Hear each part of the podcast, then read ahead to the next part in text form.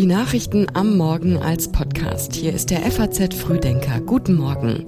Heute ist Mittwoch, der 13. September. Und hier kommt das Wichtigste für Sie an diesem Morgen. Kim Jong-un ist in Russland und trifft Putin.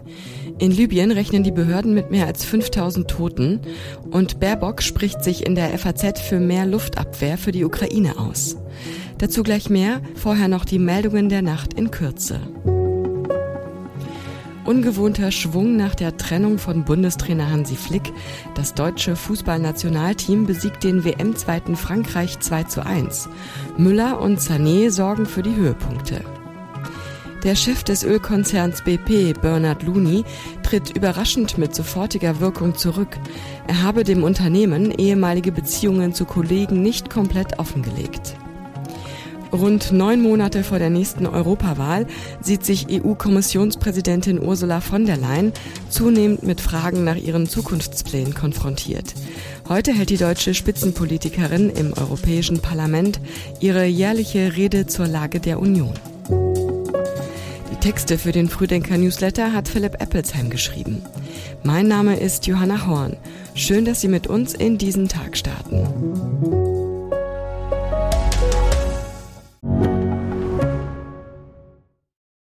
Kennst du schon aus Regierungskreisen? Den Podcast der Bundesregierung? Hier erfährst du, wie man sich die Arbeit der Bundesregierung vorstellen muss. Wir schauen, nein, wir hören in den Maschinenraum. Wie werden Entscheidungen getroffen? Und warum so und nicht anders? Themen, Ereignisse, Termine, Alltägliches. Über all das reden wir in Aus Regierungskreisen. Jetzt reinhören, überall da, wo es Podcasts gibt. Auch nach 565 Tagen kann es keine Gewöhnung an diese Gräueltaten, an diesen furchtbaren Angriffskrieg geben. Deswegen stehen wir euch auch in den nächsten Tagen, solange es braucht, bei. Wir in Europa wissen, ihr verteidigt hier auch unsere europäische Freiheit. Das sagte Bundesaußenministerin Annalena Baerbock bei ihrem Besuch in der Ukraine. Im Gespräch mit der FAZ ruft sie jetzt dazu auf, die Luftabwehr der Ukraine weiter zu stärken. Die Ukraine verteidige ihr Staatsgebiet, dafür brauche es neben Marschflugkörpern vor allem weiter massiv Luftabwehr, sagte sie. Ihr Besuch in dem Umspannwerk vor den Toren Kiews habe auch nochmal die Dringlichkeit gezeigt für den Schutz der Strom-, Wasser- und Wärmeversorgung vor der kalten Jahreszeit. Baerbock sagte, Zitat, mein Appell daher an uns und unsere Partner, wir müssen einen Winterschutzschirm aus Luftabwehr über die kritische Infrastruktur der Ukraine spannen. Mit Blick auf die von Kiew geforderten Taurus-Marschflugkörper verteidigte Baerbock die Haltung der Bundesregierung, die noch immer keine zugesagt hat. Es sei wahr, dass wegen der früheren deutschen Russlandpolitik und Fehlern wie bei der Nord Stream 2 Pipeline viel Vertrauen im Osten Europas verloren sei. Und deshalb sei es für die Bundesregierung so wichtig, dass Dinge nicht nur angekündigt würden, sondern diese dann auch funktionierten. Uns ist die Situation mehr als bewusst. Und zugleich reicht es eben nicht aus, Dinge nur zu versprechen. Und deswegen, wie bei Iris-T, wie bei den anderen Lieferungen, die wir geleistet haben, müssen alle Fragen geklärt sein. Außenministerin Baerbock setzt heute ihren USA-Besuch fort. Es gibt ein Treffen zwischen Kim Jong-un und Wladimir Putin. Bei dem Gespräch der Machthaber aus Nordkorea und Russland dürfte es unter anderem um Artilleriegeschosse und Raketen gehen, die Pyongyang liefern könnte. Russische Medien haben ein Video von der Ankunft des nordkoreanischen Machthabers Kim Jong-un im Osten Russlands verbreitet. Zu sehen sind zwei rot-graue Lokomotiven der russischen Staatsbahn, die einen gepanzerten dunkelgrünen Zug ziehen. Der Sprecher von Putin, Dmitri Peskov, sagte, es werde Verhandlungen der Delegationen beider Länder sowie einen 1 zu 1 Austausch geben. Zudem werde Putin ein Mittagessen zu Ehren Kims ausrichten. Wo Putin und Kim ihre Geschäfte besprechen, blieb bis zuletzt geheim. Nach den Überschwemmungen in Libyen rechnen die örtlichen Behörden mit mehr als 5000 Toten. Nach Angaben des Roten Kreuzes werden knapp 10.000 Menschen vermisst. Besonders betroffen ist die Hafenstadt Derna. Dort haben die Wassermassen nach dem Bruch von zwei Dämmen ganze Stadtviertel mitgerissen. Gut ein Viertel der Stadt soll ins Meer gespült worden sein. Der Rest der Stadt, in der etwa 100.000 Menschen leben, ist weitgehend von der Außenwelt abgeschnitten, weil wichtige Zugangsstraßen zerstört wurden. In Libyen kämpfen zwei verfeindete Regierungen um die Macht.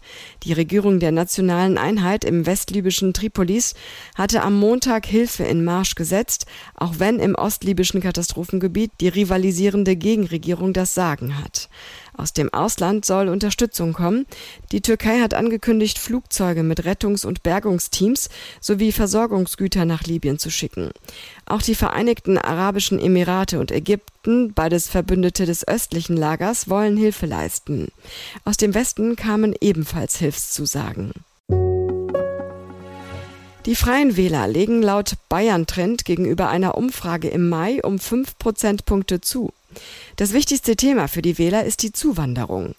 Laut der repräsentativen Studie von Infratest DIMAP im Auftrag des Bayerischen Rundfunks liegen die Freien Wähler jetzt bei 17 Prozent. Das ist ein Rekordwert im Bayern-Trend. Die CSU verliert drei Punkte und kommt auf 36 Prozent. Die Grünen kommen in der Umfrage auf 15 Prozent, ein Punkt weniger als im Mai. Die AfD legt einen Punkt zu und kommt auf 13. Die SPD verliert zwei Punkte und steht bei 9 Prozent. Die FDP verliert einen Punkt und würde mit 3 Prozent aus dem Landtag fliegen. Gut die Hälfte der Bayern hält Hubert Aiwangers Erklärungen und Distanzierungen in der Flugblattaffäre für glaubwürdig.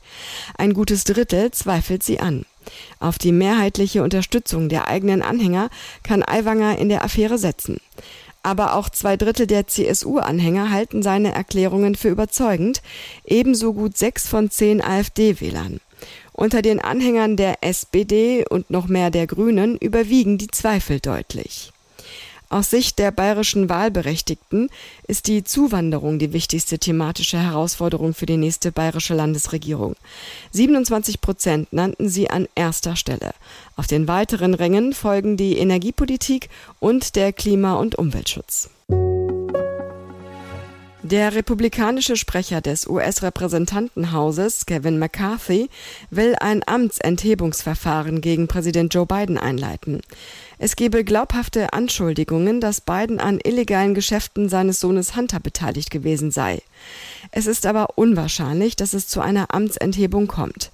Selbst wenn das von den Republikanern kontrollierte Repräsentantenhaus dafür stimmen würde, dürfte es im von Bidens Demokraten kontrollierten Senat scheitern. Bidens Demokraten sehen das Vorhaben als Versuch der Republikaner, die Öffentlichkeit von den rechtlichen Problemen Trumps abzulenken.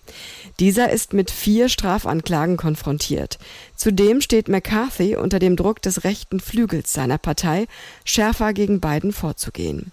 Die Republikaner beschuldigen Joe Biden seit Jahren während seiner Zeit als Vizepräsident von 2009 bis 2017 von Auslandsgeschäften seines Sohnes Hunter Biden profitiert zu haben. Beweise für die Vorwürfe wurden aber nicht vorgelegt. Und im geschriebenen FAZ Frühdenker Newsletter stellen wir die Frage, wie entwickeln sich die Verbraucherzinsen? Denn morgen will die Europäische Zentralbank entscheiden, ob sie wieder die Zinsen anhebt. Bei den vergangenen Zinserhöhungsrunden gab es anschließend jeweils neue befristete Neukundenangebote für Tagesgeldkonten. Mehr dazu und auch alle anderen Themen aus dem heutigen Frühdenker finden Sie online auf faz.net. Und den FAZ Frühdenker zum Hören gibt es morgen früh wieder ab 6 Uhr. Wir wünschen Ihnen einen erfolgreichen Tag.